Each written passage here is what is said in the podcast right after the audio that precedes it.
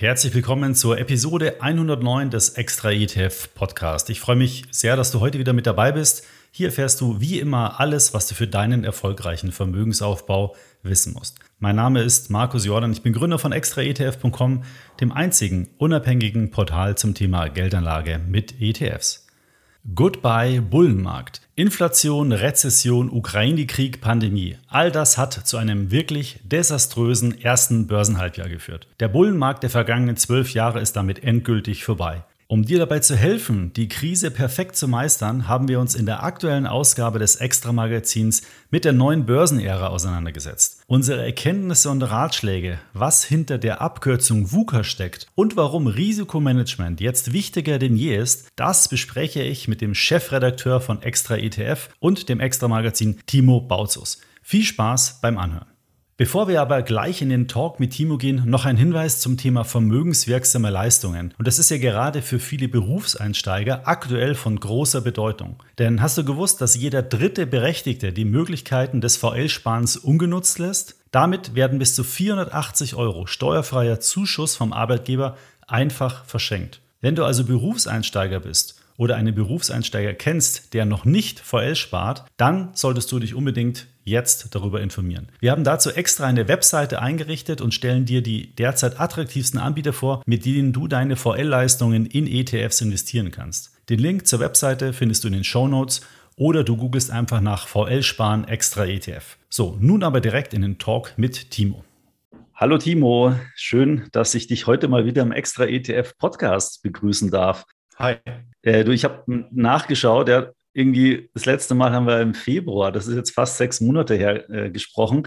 Das ist so unglaublich, weil wir sitzen jeden Tag nebeneinander, arbeiten den ganzen Tag miteinander und wir wollten ja eigentlich alle zwei Monate immer zu jedem neuen Heft einen Podcast machen. Und das hat jetzt nicht so geklappt, aber es war ja auch sehr viel los, oder? Ja, definitiv. Also ähm, das war jetzt nicht dem Umstand geschuldet, dass, äh, dass ich jetzt keine Lust mehr hatte zu kommen. Ganz im Gegenteil. Also ich freue mich immer über äh, die, die Einladung und hier zu sein. Aber ähm, in letzter Zeit war sehr, sehr viel los in meinem Team. Ähm, also im positiven Sinne. Und zwar, dass wir jetzt ähm, das Thema Social Media so ein bisschen ähm, ja, strukturierter angehen und da ein bisschen mehr aufs Gaspedal drücken in puncto Content. Also wir ähm, produzieren jetzt regelmäßig Videos für Instagram beispielsweise und ähm, äh, sind auch äh, sonst viel aktiver eigentlich äh, in den sozialen Medien jetzt unterwegs. Also insbesondere auf Instagram. Wir haben ja auch, du hast auch, äh, ich, äh, diverse Insta-Lives jetzt irgendwie gemacht mit vielen tollen Partnerinnen und Partnern zusammen und äh, da, da, haben wir halt einfach gemerkt, dass das sehr, sehr gut ankommt und dass wir da einfach auch äh, große Freude dran haben, irgendwie äh, dort präsent zu sein und dann also unsere Message, wir helfen dir finanziell zu wachsen, äh, dort letztendlich mit äh, gutem Content zu unterfüttern. Und auch zu zeigen natürlich, was wir als extra ETF so drauf haben und was wir so bieten und was wir so können. Und äh, da sind wir sehr, sehr äh, froh über die ganzen Rückmeldungen. Und, das weißt du ja zumindest, aber unsere Hörerinnen und Hörer nicht. Wir arbeiten aktuell an zwei weiteren sehr, sehr großen Projekten, wo ich ähm, natürlich irgendwie auch so ein bisschen, äh, also ich will jetzt nicht zu viel verraten, aber es könnten da ein, zwei wirklich sehr, sehr große Sachen noch kommen äh, im Laufe des Jahres, äh, wo, wo ähm, mein Team dann irgendwie auch federführend mit eingebunden ist. Ähm, aber gut, das würden wir dann announcen und äh, präsentieren, wenn es dann soweit ist. Also das heißt, dann werde ich höchstwahrscheinlich mal wieder irgendwann im Podcast äh, zu Gast sein. Und wahrscheinlich also auch nicht erst in sechs Monaten, sondern hoffentlich dann wieder früher. Lass uns doch mal ähm, das weiterschreiten in dem Podcast, weil heute, wir nehmen den am Freitag ähm, auf, äh, Freitag, der letzte Freitag ähm, alle zwei Monate ist für uns ja immer ein wichtiger Termin, weil heute ist das neue Extra-Magazin erschienen. Ähm, der Podcast wird am Mittwoch, also wir haben über, ähm, über das Wochenende wird das dann schon verfügbar sein. Ähm, ja, das neue Magazin ist erschienen und wir sollten da traditionell einfach mal drüber sprechen, um was geht's in dem Heft? Was ist so Thema, wenn ich mir das Cover anschaue? Äh, das ist ja, sagen wir mal, ein bisschen reißerisch vielleicht, ja, aber das haben wir ja bewusst so äh, gewählt. Magst du da mal ein bisschen erzählen, was, was du dir dabei gedacht hast? Ja, klar. Also wir haben aufs Cover geschrieben, Börsencrash, hurra wie sie die äh, Krise perfekt meistern. Also das mutet jetzt ja zunächst einmal etwas kontraintuitiv an. Wieso Börsencrash, da schreit ja niemand Hurra, ja.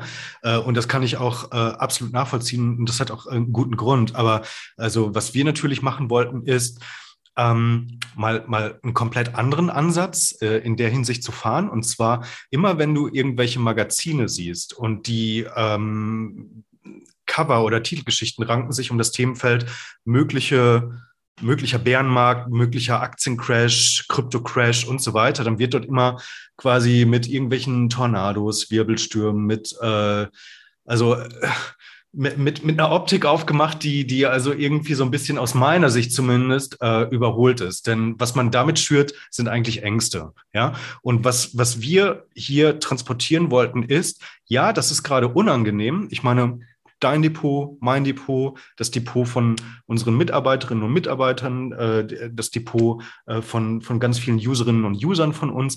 Alle sind irgendwie gerade ähm, mit Sicherheit nicht mehr auf All-Time-High. Ja, und ähm, viele haben da möglicherweise auch ein paar äh, dicke Verluste drin stehen in ihren Positionen und das ist total unangenehm. Aber was wir machen wollten ist, einfach das positiv umzudeuten und aufzuzeigen, das ist jetzt vielleicht gar nicht so schlimm, wie du vielleicht im ersten Moment denkst. Und da hat äh, zum Beispiel unser geschätzter Kollege, der Thomas, ähm, ein, ein sehr, sehr schönes Stück äh, darüber geschrieben, äh, wie ihm denn jetzt zum Beispiel die Weisheiten von Börsenprofi und äh, Börsenlegende André Costolani da äh, weiterhelfen in dieser Situation, um also, naja, äh, sozusagen jetzt nicht dem ersten Reflex anheimzufallen und zu sagen, ich löse jetzt alles auf und Börse ist ja Teufelszeug und ähm, ne, äh, das bringt ja alles nichts, sondern ganz im Gegenteil.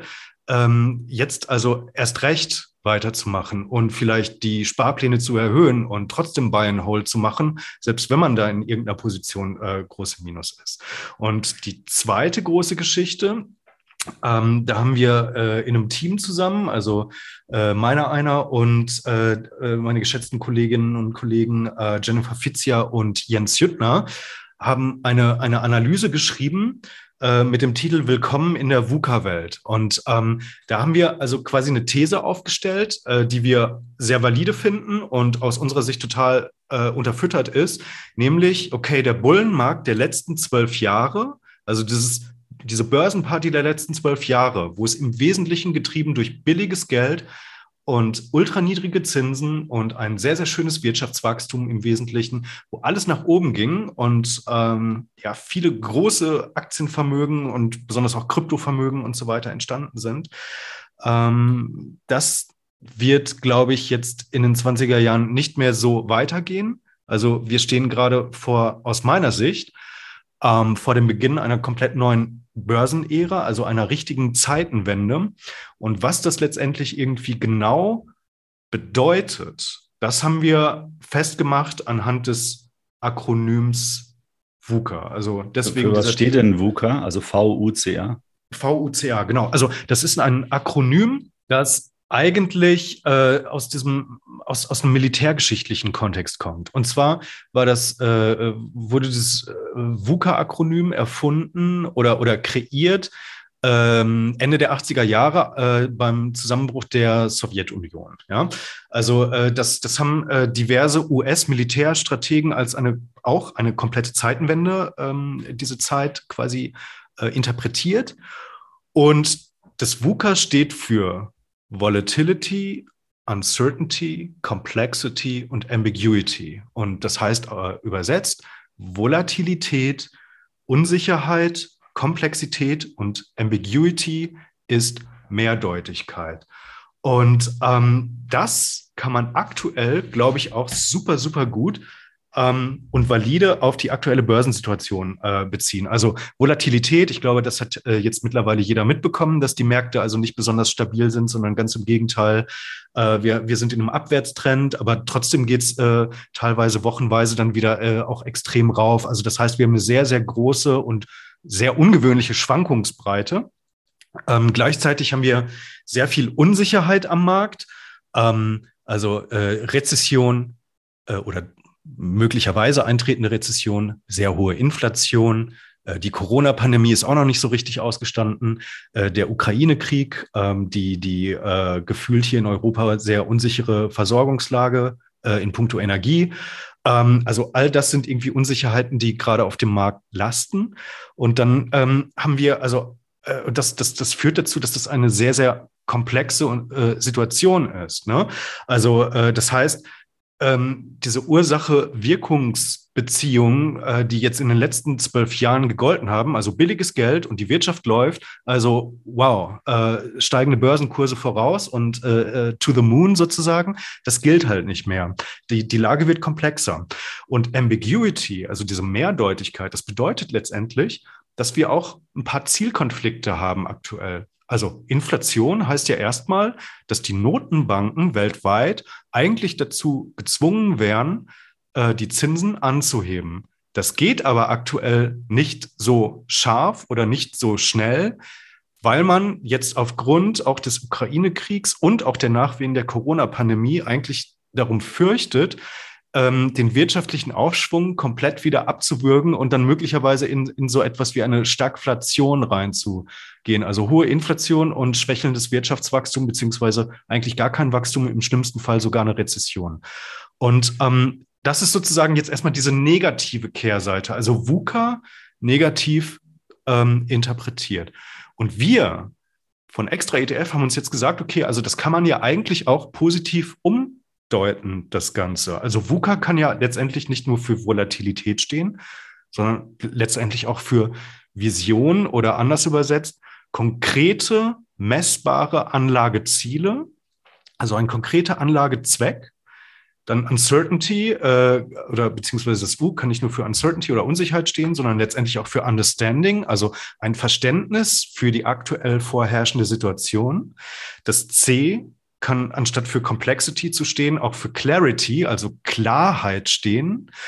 Und äh, das A, anstatt für Ambiguity, also Mehrdeutigkeit, kann eigentlich auch für Agilität äh, oder Agility äh, letztendlich stehen. Und da haben wir dann also mal ganz klar durchdekliniert, äh, was denn das konkret heißt. Ähm, also ich nehme mal äh, einen sehr, sehr wichtigen Punkt. Also ich glaube, die Vision da einfach mal äh, heraus. Also das, das klingt jetzt so, als wäre das total banal, aber ist es eigentlich nicht. Weil was ist das Anlageziel denn irgendwie von, von ganz vielen Anlegern? Also da, da würde ich sagen Altersvorsorge oder, oder sowas genau. in der Art. Also Vermögensaufbau, langfristiger Vermögensaufbau. Genau. So, und das ist aus meiner Sicht oder aus unserer Sicht, äh, die wir die Geschichte geschrieben haben, vielleicht sogar ein bisschen zu schwammig sogar. Also wie wäre es denn eigentlich, wenn du anstatt sagst, ich will jetzt Altersvorsorge betreiben, dass du sagst, ich möchte in einem bestimmten Anlagehorizont, zum Beispiel bis äh, 60 Jahre oder bis 65 Jahre, eine bestimmte Summe erreichen. Ja, zum Beispiel 400.000 oder 500.000 Euro. Ja, also ähm, äh, sowas. Oder wenn du halt sagst, okay, ich möchte ja irgendwie, ja, ist ganz cool, Dividenden zu kriegen und, und so weiter, aber äh, wie wäre es denn, wenn du halt einfach sagst, ähm, ich möchte eine bestimmte Dividendenrendite garantiert pro Jahr irgendwie erzielen. Weil, ja, oder, oder 1000 Euro im Monat ähm, Einkommen 1000. generieren dadurch oder solche Sachen. Genau, genau. Also sehr, sehr konkret und messbar zu werden, weil ähm, nur dann, wenn du, wenn du das wirklich ganz, ganz klar für dich definiert hast, dann bist du auch in der Lage, ähm, diese Volatilität oder diese Unsicherheiten, also all das, was ich vorhin ähm, skizziert habe, besser auszuhalten emotional, weil du, weil du ganz konkret nicht nur irgendwie so schwammig, ja, Vermögensaufbau, äh, Altersvorsorge und so weiter hast, sondern ganz, ganz konkrete Ziele, auf die du hinarbeitest und von denen du weißt, okay, das lohnt sich jetzt trotzdem, ähm, das auszuhalten, dass ich jetzt in meinem Depot mal 20, 30, vielleicht sogar äh, 40, äh, 50 Prozent hinten bin. Ja, das klingt super spannend und ich glaube, das ist auch das, was ich im Podcast auch schon mehrmals gesagt habe. Also auch in den Folgen, wo du nicht dabei bist. Man muss sich einfach klare Ziele setzen. Wenn man, wenn man nämlich, wie bei einer Wanderung, wenn ich nicht weiß, wo ich ankommen will, dann wird es halt schwer. Ich kann natürlich laufen, äh, da kann ich aber tagelang laufen. Ich muss hier irgendwo mir ein Ziel setzen und einfach vornehmen, wo ich so langfristig hin will. Und dann kann ich natürlich mal links abbiegen oder rechts abbiegen, aber trotzdem habe ich das lange Ziel, äh, langfristige Ziel im Auge. Und das ist im Endeffekt ja, wenn ich es jetzt richtig verstanden habe, die Umdeutung dieser VUCA ähm, sagen wir mal, Positionierung. Ja, ganz genau. Und das ist halt, ähm, wie, wie, gesagt, nur ein Aspekt. Ich habe jetzt mal einen rausgegriffen. Ähm, äh, ich finde das Beispiel sehr, sehr gut mit der, mit der Reise. Ähm, also eine, eine, ähnliche Analogie haben wir auch im Heft. Und ähm, wie jetzt äh, sich das Understanding, äh, die Clarity und äh, auch die Agility jetzt nochmal positiv sozusagen äh, umdeuten lassen, das, das also ich möchte jetzt nicht die komplette Geschichte vorwegnehmen, also nee, so ein ganz, auf jeden ganz Fall nicht. kleiner bisschen Anreiz. Die, die Leute sollen das ja kaufen. Und der Witz ist, ja, ich, ich äh, wir arbeiten zwar tagtäglich dran, ähm, also du vor allen Dingen mit deinem Team. Ich ich freue mich ja auch immer, wenn das Magazin erscheint, weil ich kriege im Produktionsprozess eine Menge mit, aber gelesen habe ich selber noch nicht. Und jetzt hast du mir es wirklich schmackhaft gemacht. Ja, okay, also dann, dann auf zum Kiosk, Markus. ja, ich, ich habe ja Gott sei Dank ein paar hier im Büro liegen. die, die sperre ich weg. ja, genau. ähm, so, äh, jetzt, wenn, wenn man das so, so betrachtet, dann heißt es für mich aber auch so ein bisschen Risikomanagement wird größer, oder? Weil ich ja nicht mehr so nur, ich kaufe mir jetzt fünf Tech-ETFs, ein Nasdaq und lass laufen, sondern man muss ein bisschen differenzierter auch an das Portfolio rangehen, oder? Wie siehst du ja. das? Denn? Ja, absolut. Also ich glaube, das wird äh, jetzt in den nächsten Jahren immer, immer wichtiger, ähm, das, das Thema äh, Portfolio-Tracking. Also äh, wir haben übrigens auch eine Meldung in, ähm, in unserer Rubrik Direktbanken-News. Ähm, die nennt sich, äh, also ich glaube, da haben wir die Überschrift gesetzt, Adieu Hausbank. Ähm, weil äh, eine, eine Studie besagt, dass der Trend dazu äh, also dahin geht, dass äh, viele Deutsche eigentlich äh, nicht mehr eine Hausbank haben, so wie das vielleicht früher der Fall war bei den Volks- und Raiffeisenbanken oder bei der Sparkasse. Dort hatte man alles, Girokonto, Kreditkarte, Baufinanzierung, Depot ähm, oder Bausparvertrag etc., sondern mittlerweile geht der Trend also zur Zweit-, Dritt-, Viertbankverbindung und das spielt sich auch im Bereich der äh, Wertpapieranlage ab. Also das heißt, ähm, ähm, viele haben irgendwie noch klassischerweise so ein Depot bei den eben schon genannten Sparkassen oder den Volksbanken. Ähm, aber äh, viele haben auch mittlerweile ja so ein Direktbankendepot. Also ich sage jetzt einfach mal die ING, die Comdirect, die Consorsbank und so weiter. Aber äh, ganz klar, seit äh, drei, vier Jahren geben halt die Neo-Broker hier auch, auch tierisch Gas und gewinnen auch extrem viele neue Kunden. Just Trade, Trade Republic, Scalable Broker, Smart Broker und so weiter. Ähm, so, also das heißt, äh, das ist tatsächlich valide, dass ähm, immer mehr Menschen immer mehr Depots haben. Und ich habe halt einfach mal äh, dann äh, bei der Lisa Osada von Aktiengramm angefragt, hey Lisa, du hast doch auch mehrere Depots, ne? Und äh, Lisa hat einige Depots. Also die hat auch genau klassischerweise äh, ein Depot bei einer ganz normalen äh, großen Bank irgendwie, bei einer klassischen Filialbank. Dann hat sie aber auch einen Neo-Broker, aber auch ähm, bei den Direktbanken was. Und ähm, da habe ich sie gefragt, hey, wie, wie machst du das? Wie, wie, wie trackst du denn jetzt eigentlich deine Depots? Und da hat sie halt diverse Tracking-Tools äh, genannt und unter anderem auch eins von uns, worauf wir ja sehr, sehr stolz sind mit dem extra ETF Finanzmanager, den wir permanent weiterentwickeln und der jedes Mal irgendwie, also äh, quasi eine neue Funktion äh, mit, mit dazu bekommt. Also jedes Mal alle zwei Monate im Heft äh, kündigen wir da ähm, äh, was, was Tolles Neues an, ein tolles neues Gadget, eine to tolle neue Funktion, äh, Funktionserweiterung und so weiter. Also jetzt zum Beispiel, dass Trade Republic jetzt ein, einbindbar ist.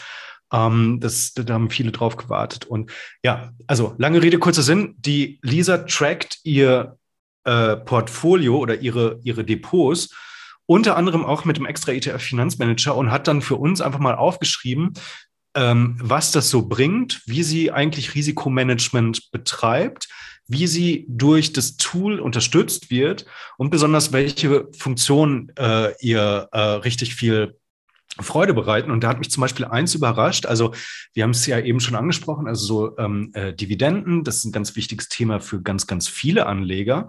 Und sie hat zum Beispiel auch gesagt, also der Dividendenkalender, den wir im Portfolio Manager, äh, im Extra ETF Finanzmanager anbieten, dass das auch äh, ein, ein Teil ihrer, ihres Risikomanagements ist. Weil, das hätte, da, darauf wäre ich jetzt persönlich gar nicht gekommen, weil ich überhaupt kein dividendenorientierter Investor bin. Aber bei Lisa ist das so. Und sie sagte, also gerade jetzt, ähm, wo, wo alles irgendwie wackelt und alles irgendwie runtergeht und äh, viel schlechte Laune am Markt ist, da hilft mir dieser Dividendenkalender, der also aggregiert, wie viele Dividenden habe ich denn bislang schon bekommen und der also auch noch eine Prognose abgibt, wie viele Dividenden kann ich im Laufe des Jahres denn eigentlich noch erwarten. Das hilft mir persönlich, diese wackelige Börsensituation jetzt einfach ein bisschen besser zu überstehen, weil ich nämlich auch ähm, quasi, weil mich das motiviert. Weil man halt auch laufend Einnahmen dann kriegt und die trotz schwieriger Kursentwicklung, solange die Dividende stabil bleibt, und das ist bei vielen Aktien ja so, dass die auch mal ein, zwei schlechte Jahre so überbrücken können und trotzdem noch weiter Dividende zahlen, weil ich dann halt laufend Einnahmen kriege. Ja, absolut. Und äh, das hätte ich jetzt zum Beispiel ähm, überhaupt nicht gedacht. Das fand ich super spannend und Ansonsten hat sie, äh, geht sie natürlich darauf ein, dass wir ähm, mit, mit unseren ähm, Tools äh, quasi ihr äh, dabei helfen, dann also ihre ETF und Einzelaktienpositionen dann irgendwie also ähm, auch zu, zu aggregieren und dann äh, ihr zu sagen, hey, pass auf, du hast hier in gewissen Positionen hast du ein gewisses Übergewicht und dann müsstest du vielleicht mal schauen, dass du das ein bisschen äh, runterregulierst ähm, und so weiter. Ja, also das heißt, ähm, da nochmal quasi ja der große Vorteil letztendlich, dass man sein Depotvermögen zusammen an einem Ort vereinen kann und dann sehr, sehr smarte, gute Tools drumherum gebaut bekommt, mit denen man wirklich sein Depot tracken kann. Äh, das ist ja allein schon cool. Also ich nutze es ja auch total gerne, äh, dass man sein einfach so äh, sein also sein Depot wie in einer Art Aktienchart oder Fondschart irgendwie, dass man da halt einfach sein, sein Depot dann in so einem, in so einem, ähm, ja, in so einem Chart einfach dann, dann angezeigt bekommt. Ja, die, also, die Portfolioentwicklung, weißt du, was das Beste eigentlich ist? Jetzt muss ich mal da auch loben. Ich finde eigentlich das Entscheidende, also wenn man unterstellt, man hat zwei, drei Depots. Jede dieser Banken hat ein eigenes Frontend, also eine eigene Webseite oder eine eigene App. Und jede hat unterschiedliche Daten, die es mir da anzeigt. Also ich kriege ja nicht die gleiche Ansicht bei jeder Bank. Und das ist halt für mich einer der großen Vorteile von unserem Finanzmanager, dass ich mir, am Ende ist es ja immer nur Kauf, Verkauf, wann, zu welchem Kurs, welche Stückzahl. Das ist ein relativ einfacher Datensatz. Und diese Datensätze lesen wir für alle Banken ein. Und dann bekommt der Nutzer oder die Nutzerin eben einen einen äh, perfekten Einblick in das Portfolio, aber egal bei welcher Bank es ist. Also weil wir halt alle drei, vier Banken, die der Nutzer hat, wenn er so viele hat, synchronisieren und er dann die, die gleiche Ansicht, die gleichen Kennzahlen, die gleichen Charts für seine unterschiedlichen Banken bekommt. Und das finde ich auch ist total clever, viel besser als Excel und macht vollkommen Sinn. Und, das darf ich jetzt auch noch kurz äh, ergänzen, ja, wir haben ja auch noch unsere App, ähm, die extra ETF-App für iOS-Geräte und für Android-Geräte. Und da ist es auch noch alles komplett synchronisiert. Ich meine, ganz ehrlich, äh, ich vertrete eh die Meinung, dass früher oder später Banken einfach reine Verbuchungsstellen werden, weil die halt die Schnittstellen und so weiter haben. Aber das Know-how und die Daten und die Aggregation der Daten und wie man Daten nutzt, das wird bei so Spezialanbietern unter anderem wie bei uns eben sein. Ja, das, ähm, das glaube ich auch. Auf, absolut. Ja. Jetzt sind es natürlich alles auch sehr spezielle Themen, weil wenn jemand sagt, ja, ich habe aber nur ein Depot und ich habe gerade mal einen Sparplan äh, angefangen äh, auf ein MSCI World, äh, 100 Euro im Monat brauche ich ja gar nicht, äh, sage ich ja, stimmt, da ist es, äh, braucht man sowas nicht. Und ist dann auch vielleicht die Frage, ähm, äh, braucht man dann so ausgeklügelte Analysen? Gibt es denn da im Magazin jetzt beispielsweise auch, sagen wir mal, Infos für Einsteiger in die Welt der Geldanlage? Ja, absolut. Also äh, da achten wir immer sehr, sehr stark drauf, dass wir die Themenmischung möglichst äh, vielfältig gestalten und äh, ganz egal, äh, wo du jetzt stehst, äh, in deiner persönlichen Investmentreise, ganz egal, ob das ganz am Anfang ist oder ob du schon äh, weit fortgeschrittener bist, ob du schon vor, vor komplexeren Fragen, Fragestellungen stehst, weil du einfach schon vermögender bist. Ähm, wir versuchen da ganz, ganz äh, viele Leute abzuholen und ich würde behaupten, ähm, dass da wirklich immer äh, für, für jeden mindestens zwei, drei, vier Geschichten äh, definitiv drin sind. Und für die Einsteiger haben wir definitiv auch eine, eine sehr, sehr schöne große Geschichte. Da hat der Jens Jüttner, ähm, äh, werter Kollege, ähm, die äh, sechs besten Tipps für den perfekten Finanzstart einfach äh, zusammengeschrieben. Ähm, da möchte ich mal einen Tipp auf jeden Fall rausgreifen, weil das jetzt gerade äh, auch latent aktuell ist, und zwar das Thema äh, Förderung am Zapfen vom Staat über äh, sogenannte vermögenswirksame Leistungen. Ja, also das ist äh, ein ganz, ganz wichtiger Punkt, also nicht nur für Berufseinsteiger, sondern generell für viele Arbeitnehmerinnen und Arbeitnehmer. Ähm, du kannst ja auch mit ETFs ähm, eine, eine gewisse staatliche Förderung äh, bekommen und äh, auch Zulagen vom Arbeitgeber. Und ähm, das ist dann also schon mal eine sehr, sehr smarte und interessante Option für einen gewissen Zeitraum. Vermögen aufzubauen, auf jeden Fall mittelfristig. Und ähm, genau, da hat Jens dann also so die wichtigsten Key Facts äh, zusammengetragen. Zum, zudem geht es auch darum, hey, ähm, wie viel Sicherheitsreserve solltest du denn jetzt ähm, äh, mitbringen, bevor du überhaupt so deinen ersten Sparplan in ETFs anlegst? Was ist die 50-30-20-Regel? Äh, dann äh, auch, äh, wie viel sollte maximal denn jetzt eigentlich wie, wie viel sollten die Wohnkosten maximal betragen und äh, welche Versicherungen braucht man denn jetzt eigentlich so zum, zum Berufsstart? Was, was ich auch ganz gut finde, das, das weiß ich ja auch, dass wir das gemacht haben. Und zwar haben wir uns das Thema Kryptowährungen auch nochmal ein bisschen im Detail angeschaut in einem Spezial. 52 Seiten äh, hat es. Ähm, und das passt vom Timing her natürlich super, weil wir, als diese Kryptowährungen so stark gefallen waren und die Kryptowährungen sind für die ETF-Industrie, also für die ETP-Anbieter, die jetzt da auch Produkte anbieten, ja auch ein äh, momentan wichtiges Thema. Und dann waren die Produkte da und plötzlich bricht der Markt ein. Und dann haben wir uns gedacht, okay, da, vielleicht sollten wir uns dem Thema auch mal ein bisschen mehr im Detail annehmen und auch mal gucken, wo kann man denn eigentlich Kryptowährungen jetzt zu diesen niedrigen Kursen kaufen. Und da habt ihr einen Test gemacht dann.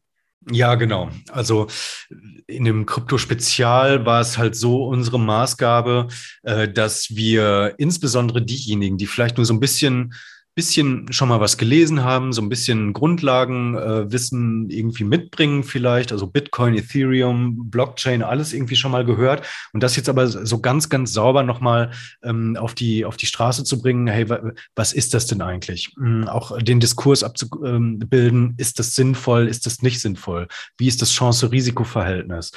Ähm, und natürlich auch, wie kann man Kryptowährungen eigentlich handeln. Also das ist ja jetzt nicht nur gesagt, dass du äh, da, da eine Wallet brauchst und, und so weiter, sondern ähm, äh, da haben sich mittlerweile ja auch viele Broker für äh, geöffnet und bieten Kryptohandel an, entweder wirklich äh, mit, den, mit den Originalwährungen, äh, die dann im Depot angezeigt und verwahrt werden und dort auch handelbar sind.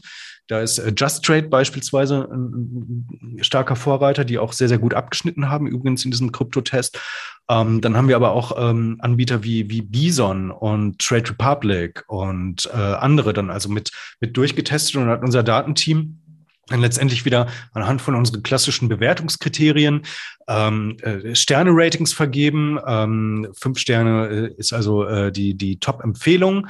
Und ähm, ja, das war wirklich äh, erstaunlich. Also ich glaube, da tut sich gerade eine ganze Menge. Ähm, immer mehr Anbieter auf dem Brokermarkt erkennen, dass neben ETFs auch Kryptowährungen ein ganz, ganz wesentlicher Treiber für äh, weiteres Wachstum werden, für weiteres Kundenwachstum. Also die Kunden fragen das einfach aktiv nach und deswegen öffnen sich da gerade sehr, sehr viele Anbieter und ähm, ähm, äh, erweitern ihr Angebot. Und das werden wir auf jeden Fall weiter auch fortlaufend äh, verfolgen, welche Entwicklungen es da geben wird. Ähm, also da sind wir ja immer sehr, sehr nutzerorientiert unterwegs, dass wir dann halt auch wirklich sagen, okay, wir suchen für dich den, den, also wir sagen dir, welcher Anbieter für deine Bedürfnisse aus unserer Sicht wirklich gut ist. Genau, ich meine, vielleicht kann ich da noch mal was von, von ich sage jetzt mal, Geschäftsseite dazu sagen, weil man könnte sich ja fragen, okay, extra ETF, ETF, aber warum jetzt Kryptos? Also das passt ja irgendwie gar nicht zusammen. Und ich sehe es halt so, also A hatte ich ja schon kurz erwähnt, es gibt inzwischen eine Menge sogenannte ETPs, also Exchange Traded Products, die, mit denen man in Kryptowährungen oder in verschiedene Körbe von Kryptowährungen investieren kann. Das haben wir bei uns auch auf der Website in den Datenbanken. Deswegen müssen wir uns einfach mit diesem Thema auseinandersetzen. Und wenn man dann halt keine Ahnung, mal eine Meldung schreibt, neuer ETP auf Bitcoin ist gekommen, dann erreichen uns da ja auch immer wieder Anfragen, was denn das ist und wie das funktioniert. Jetzt sind wir natürlich kein Spezialportal zum Thema Bitcoin, wollen wir auch nicht werden. Aber wenn man sich dann mal auf die Suche macht, was ist ein Bitcoin, wie funktioniert es? Und da landet man halt ganz schnell ja, ich sage jetzt mal so auf ein bisschen unseriösen Seiten, Blogs, und es wird extrem schnell super technisch, ähm, reißerische Kursziele. Also irgendwie ist das ein bisschen komisch. Ja, natürlich nicht überall, aber in vielen Fällen. Und da haben wir uns halt dann gedacht, okay, dann bereiten wir das Thema doch mal aus der Sicht eines Investors auf. Wie kann ich es im Portfolio einsetzen? Also wie kann ich jetzt nicht äh, ähm, sozusagen zocken ähm, und, und da an irgendwelche Fantasien glauben, sondern wenn Kryptowährungen eine Anlageklasse sind oder sich dahin entwickeln, wie kann ich das investieren, worauf muss ich achten? Weil dass man bei der Auswahl eines Brokers ganz genau hinschauen muss, zeigt ja auch immer wieder, dass es verschiedene Skandale gibt oder irgendwelche äh, Probleme gibt. Jüngst gab es da auch wieder ein Thema, ich weiß gar nicht mehr genau bei welcher Bank und so. Aber äh, deswegen ist es da einfach gut, wenn man in das Segment reingeht als Investorensicht, als Beimischung im Portfolio, dann sollte man sich eben auch das alles genau anschauen und da wollen wir eben euch helfen, dass ihr da einfach es ein bisschen leichter habt. So, jetzt ist es insgesamt, also können wir festhalten, wieder ein riesengroßes Programm. Ähm, jetzt haben wir gedacht, um nicht nur hier über unser Magazin zu sprechen, äh, nehmen wir doch noch, noch mal ein, zwei Fragen ähm, mit hier in die Runde, die uns ähm, in den letzten Wochen, Monaten er, erreicht haben. Das spiegelt auch immer wieder so ein bisschen den aktuellen ja, ich würde mal sagen, schon Markttrend wieder. Und ähm, anhand der Frage, die uns Miriam geschickt hat, gehe ich eher davon aus, dass sie auch jetzt eine, eine Einsteigerin ist. Äh, sie hat äh, geschrieben, sie hat ein Depot, wo sie äh, in zwei ETFs investierte, ganz klassisch, MSCI World Emerging Markets, also eigentlich ganz gut. Und jetzt hat sie natürlich das Thema Nachhaltigkeit irgendwie aufgeschnappt. Und die Frage ist jetzt eben, soll sie das jetzt einfach switchen, also jetzt einfach die beiden ETFs verkaufen und dafür durch nachhaltige ähm, ersetzen? Also wie geht sie da vor und äh, was würden wir ihr da raten? Also kann man natürlich nicht One Size Fits It All machen, also ja, nein, schwarz oder weiß, ähm, sondern äh, die, die grundsätzliche Frage wäre natürlich erstmal, ähm, also inwiefern sie sich für äh, Nachhaltigkeit begeistern kann, ähm, welche Aspekte von Nachhaltigkeit ihr denn besonders wichtig sind, weil ähm, du kannst zwar ein Produkt kaufen, äh, ein ETF, der so ein, so ein ESG-Label hat, aber im Wesentlichen musst du da wissen, dass die halt, ähm, wenn es jetzt um Produkte zum Beispiel auf den MSCI World geht, dass die gar nicht so viele Aktien dann auch wirklich äh, rausschmeißen. Also eigentlich nur die größten in Anführungszeichen Sündenfälle. Ne? Also das heißt, äh, von normalerweise äh, hast du, also jetzt gerade 1550 Aktien sind es jetzt, glaube ich, aktuell im MSCI World. Und wenn du so ein ESG MSCI World kaufst, dann hast du da immer noch 1450 Aktien. Also die sind relativ dicht dran an der äh, Allokation des Mutterindex. Und dann gibt's halt diese strengeren SRI-Varianten, äh, äh, die also wirklich nur diejenigen Aktien äh, mit reinnehmen, die halt die besten ESG-Scores aus allen Branchen ähm, äh, aufweisen. Also das heißt, ähm, in, der, in der Automobilindustrie, wenn du jetzt äh, ähm, im Beispiel nur zehn Player aus der Auto, Autobranche im MCI World drin hast, ähm, dann, dann hast du halt in so einem SRI ähm, ETF dann, dann nur die besten zwei oder drei. Ähm, und der Rest fliegt dann halt einfach raus. Also, also die mit heißt, dem besten Score sozusagen. Mit dem ja. besten Score äh, nach, nach ESG-Kriterien, ganz genau. Ähm, aber du kannst natürlich auch ähm, nach äh, ganz anderen Kriterien ähm, nachhaltige Produkte zusammenstellen. Also zum Beispiel ähm, sogenannte Impact-ETFs. Die gehen dann aber eigentlich nicht mehr so richtig äh, um das Thema, also oder, oder ranken sich nicht mehr so richtig um das Thema Governance oder äh, um das Thema äh, soziale Kriterien, also wie das bei ESG und SRI der Fall ist, sondern die gehen halt im Wesentlichen nur auf ähm, sogenannte ähm, Klima, äh, Aspekte ein. Also das heißt Dekarbonisierung und äh, CO2-Reduktion. Und ähm, da gibt es halt die Labels PAB, ähm, und äh, CTB und ähm, da bist du halt schon wieder komplett anders aufgestellt. Also das heißt, man muss sich da natürlich erstmal einen Überblick verschaffen, okay, nachhaltig ist nicht gleich nachhaltig. Es gibt da verschiedene Wege, äh, Wege, das umzusetzen und dann halt einfach zu schauen, welcher Weg ist für mich denn jetzt erstmal richtig und, und wichtig. Also welche Aspekte ist mir der Klimaschutz am aller, allerwichtigsten, dann gehe ich in diese äh, PAB oder CTB-Richtung. Wenn mir äh, das Thema ESG einfach wichtig ist, ja, ich will halt äh, die größten Sünde einfach nur draußen haben, aber im Wesentlichen dann ganz nah am Mutterindex drin sein. Dann, wie gesagt, dann, dann ist ESG das passende Label für dich und so weiter. So, aber wenn ich jetzt nochmal die, die Frage von der Miriam aufgreife, ähm, würdet ihr mir raten, mein Depot auf ESG umzustellen? Dann würde ich sagen, wenn ich jetzt in deiner Situation wäre, dann würde ich mich jetzt vielleicht so ein bisschen daran orientieren, wohin der allgemeine Trend denn jetzt geht. Also, und der besagt, dass immer mehr institutionelle Investoren, also die richtig, richtig großen Vermögensverwalter, die dann äh, teilweise ein paar hunderte Millionen oder auch, auch sogar Milliarden, zum Teil Billionen äh, Euro und US-Dollar verwalten, dass die immer mehr in diese nachhaltigen Produkte reingehen. Ähm, was letztlich bedeutet, dass also ähm, so, so in Anführungszeichen Sündenaktien oder nicht nachhaltige Unternehmen es immer schwerer haben werden, sich über den Kapitalmarkt, über die Börse, über die Anleihenmärkte zu refinanzieren und möglicherweise dann also auch letztendlich Wettbewerbsnachteile haben werden. Insofern unter diesen Aspekten kann das zumindest äh, Sinn machen, sich mit dem Thema intensiver zu beschäftigen. Und ähm, ja, kleiner Hinweis, da haben wir also auch eine, eine schöne äh, Geschichte im, im Heft. Da haben wir nämlich genau diese, diese Zahlen, die ähm, übrigens die DWS in einer sehr, sehr großen Studie ähm, oder in einer sehr, sehr großen Umfrage letztendlich herauskristallisiert hat ähm, zu dem Anlageverhalten von institutionellen Anlegern in puncto ähm, nachhaltigen äh, Investments. Also das haben wir da auch im Heft mit drin und ähm, ja, Miriam, ich lege dir da nochmal unser Magazin ans Herz. Ja, vielleicht noch kurz eine Ergänzung. Ähm, in den nächsten, ich glaube, zwei Monaten oder im Herbst, nagelt mich jetzt bitte nicht auf einen genauen Termin fest, äh, gibt es ja auch eine gesetzliche Umstellung. Das heißt, wenn du jetzt zum Beispiel zu einer Bank oder einem Finanzberater gehst und dich da beraten lässt, dann muss der per Gesetz fragen, ähm, ob du nachhaltige Aspekte bei deiner Geldanlage berücksichtigen möchtest.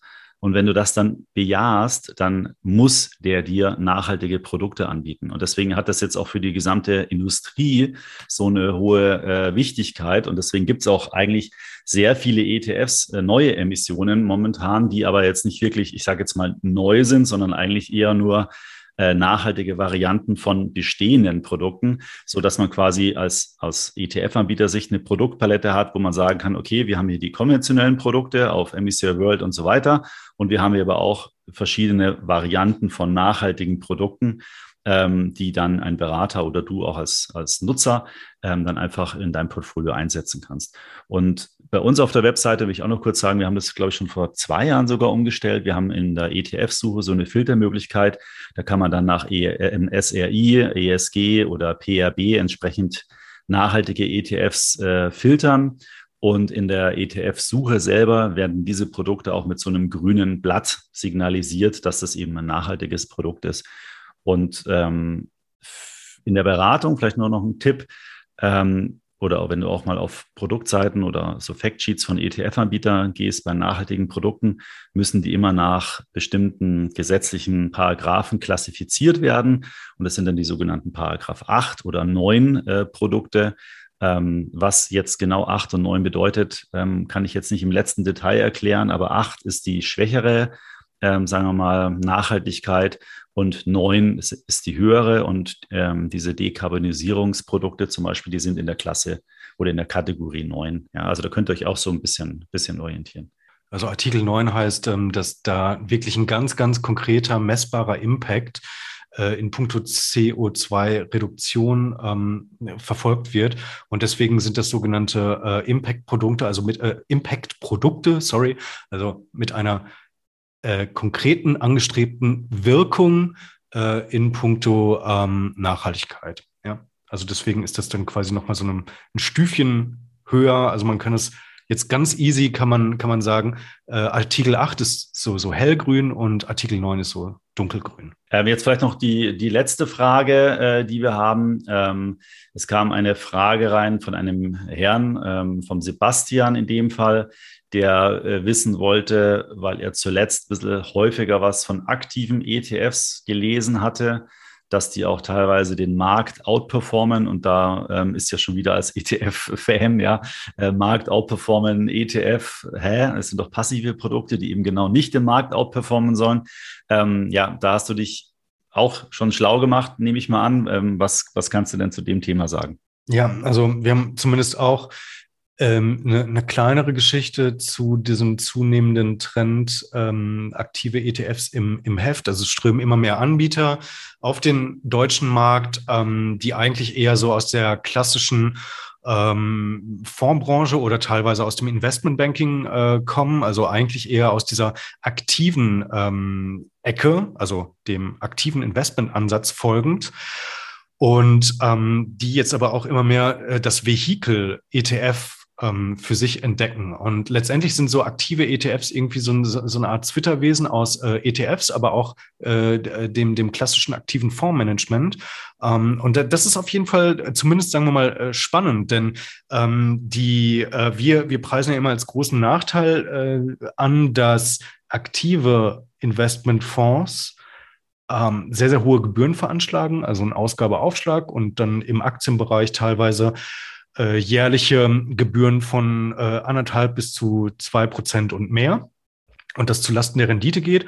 Und wir kreiden halt den aktiven äh, Fondsmanagern an, dass sie auf lange Sicht zumindest ihren Vergleichsindex in der Regel nicht outperformen. Und auf lange Sicht heißt 20 Jahre plus X, also das schafft im Wesentlichen eigentlich keiner. Aber äh, diese aktiven ETFs, äh, die ähm, äh, nivellieren diese beiden Risiken so, so ein klein wenig. Denn ähm, aktive ETFs sind relativ kostengünstig, also viel kostengünstiger als aktive Investmentfonds. Also die spielen sich tatsächlich mit ihren äh, Gesamtkostenquoten, also den sogenannten Total Expense Ratios, in einem Rahmen von ungefähr 0,2 bis 0,3 Prozent PA, also pro Jahr ab.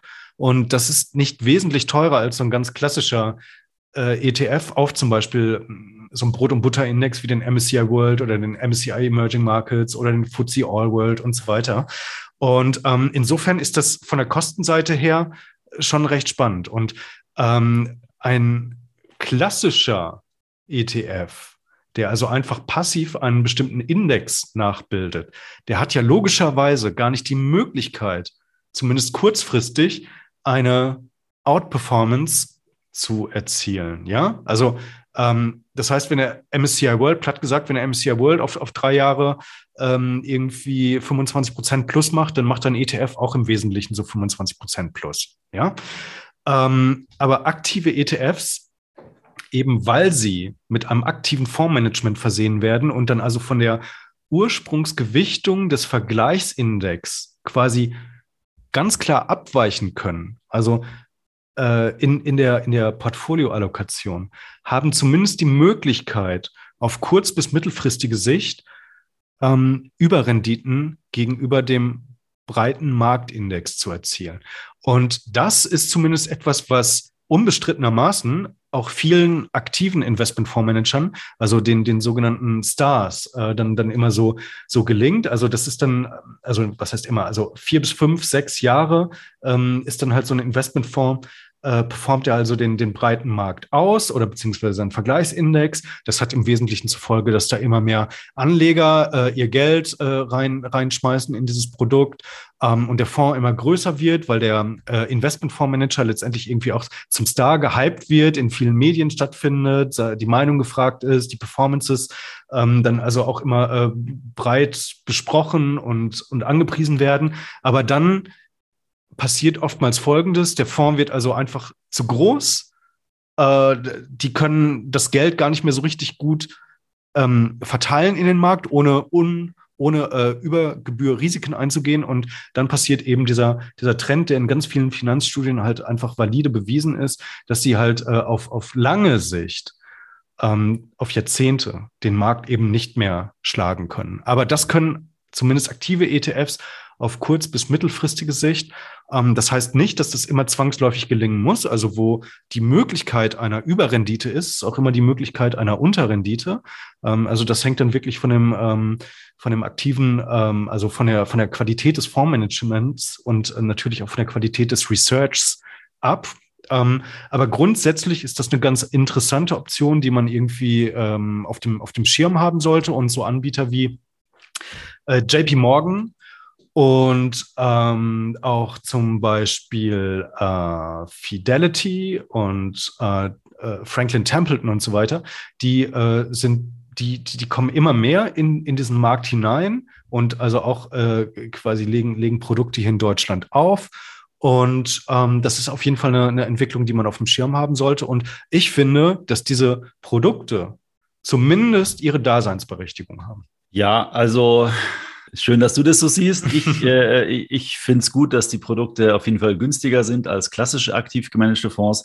Und ob dann die Rendite, so wie du beschrieben hast, nachhaltig wirklich äh, geliefert wird, das lässt sich ja dann leicht äh, feststellen. Der Markt oder die, die Leistung wird es über die Zeit zeigen, ob man mit aktiven Fonds wirklich eine Outperformance äh, generieren kann oder ob man nicht doch lieber bei einem passiven Portfolio bleibt. Aber das ist ja dann wirklich ähm, jedem selbst überlassen, ne? für was er sich entscheidet das Gute ist halt, äh, dass die, die Vielfalt wieder, wieder zunimmt und, und mehr Entscheidungsmöglichkeiten hat.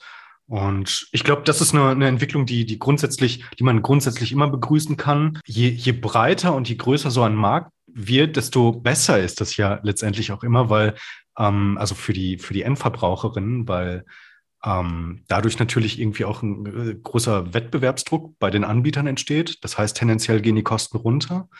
Und das ist zumindest eine Entwicklung, die man, die man vielleicht dem Ganzen dann auch nochmal mit zugute halten kann. Ja, das stimmt. Ja, super. Äh, Timo, danke äh, für die Zeit, dass du das Magazin so schön erklärt hast und die Hintergründe dazu. Ich bin schon sehr gespannt. Ich werde mir am Wochenende das zu Gemüte führen. Und ansonsten, äh, wie immer, können wir ja sagen, wo man es kaufen kann. Natürlich bei uns im Shop unter shop.extraetf.com. Auf unserer Webseite sind auch entsprechende Links, extraetf.com. Einfach draufgehen, dann findet ihr das unter dem Hauptnavigationspunkt Magazin. Es gibt es am Kiosk deutschlandweit. Und ähm, ja, wenn ihr ein bisschen Geld sparen wollt in Zeiten äh, dieser hohen Inflation, dann macht einfach ein Abo, weil da gibt es dann nochmal ein paar Euro Rabatt, wenn ihr das im Abo bestellt. Dann, äh, Timo, danke für die Zeit. Ja, ich danke dir. Hat mir Spaß gemacht. Und ja, bis zum nächsten Mal, oder? Genau, bis zum nächsten Mal. Alles klar. Tschüssi. Ciao. So, das war der Talk mit Timo Bautzus, dem Chefredakteur von extraetf.com. Wenn du dir die aktuelle Ausgabe des Extra Magazins kaufen möchtest,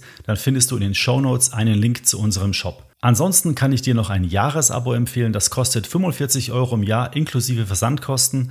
Du bekommst dann das Heft digital oder print direkt zu dir geliefert. Und das schon am Donnerstag vor dem offiziellen Erscheinungstermin. Bis zum nächsten Podcast. Ich freue mich, wenn du wieder reinhörst. Und nicht vergessen, wenn dir der Extra ETF Podcast gefällt, dann bitte bewerte ihn in deiner Podcast-App. Das geht bei Apple und Spotify. Herzlichen Dank.